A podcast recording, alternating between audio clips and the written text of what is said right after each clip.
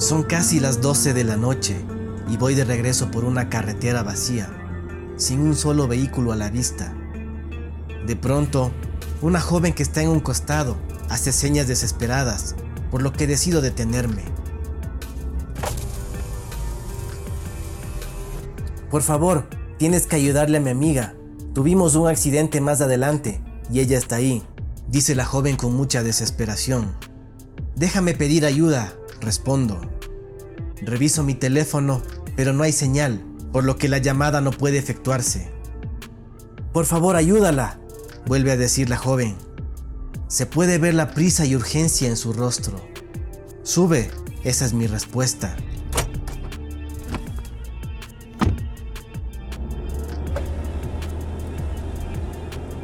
¿Qué fue lo que pasó? Es lo que pregunto. Fue mi culpa. Me distraje por un segundo con mi teléfono y en un parpadeo me salí de la carretera. Cuando quise reaccionar, ya fue demasiado tarde y choqué de frente contra un árbol. Aquella respuesta de la joven denota mucha culpabilidad. Lo bueno es que no te pasó nada, respondo al verla sin un solo rasguño o algún golpe en su rostro. La chica solamente mira con mucha atención y cierta ansiedad mientras avanzamos. No debe tener más de 30 años. Es delgada. Hace frío afuera y ella no lleva una chompa. Solamente una blusa delgada de manga corta. Ni siquiera parece tener frío.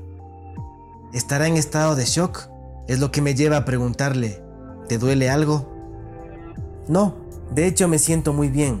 No tengo ningún dolor, ninguna molestia.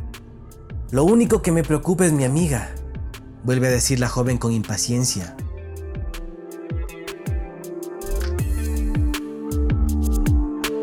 Hemos avanzado más de 10 kilómetros y no hay señal alguna del accidente. ¿En dónde sucedió? Le pregunto con cierta duda. Es más adelante, responde la joven. ¿Y te viniste caminando todo esto solita? Ella solamente asienta con la cabeza, dando la respuesta a aquella pregunta. En la parte de atrás tengo una botella con agua. Debes de estar sedienta.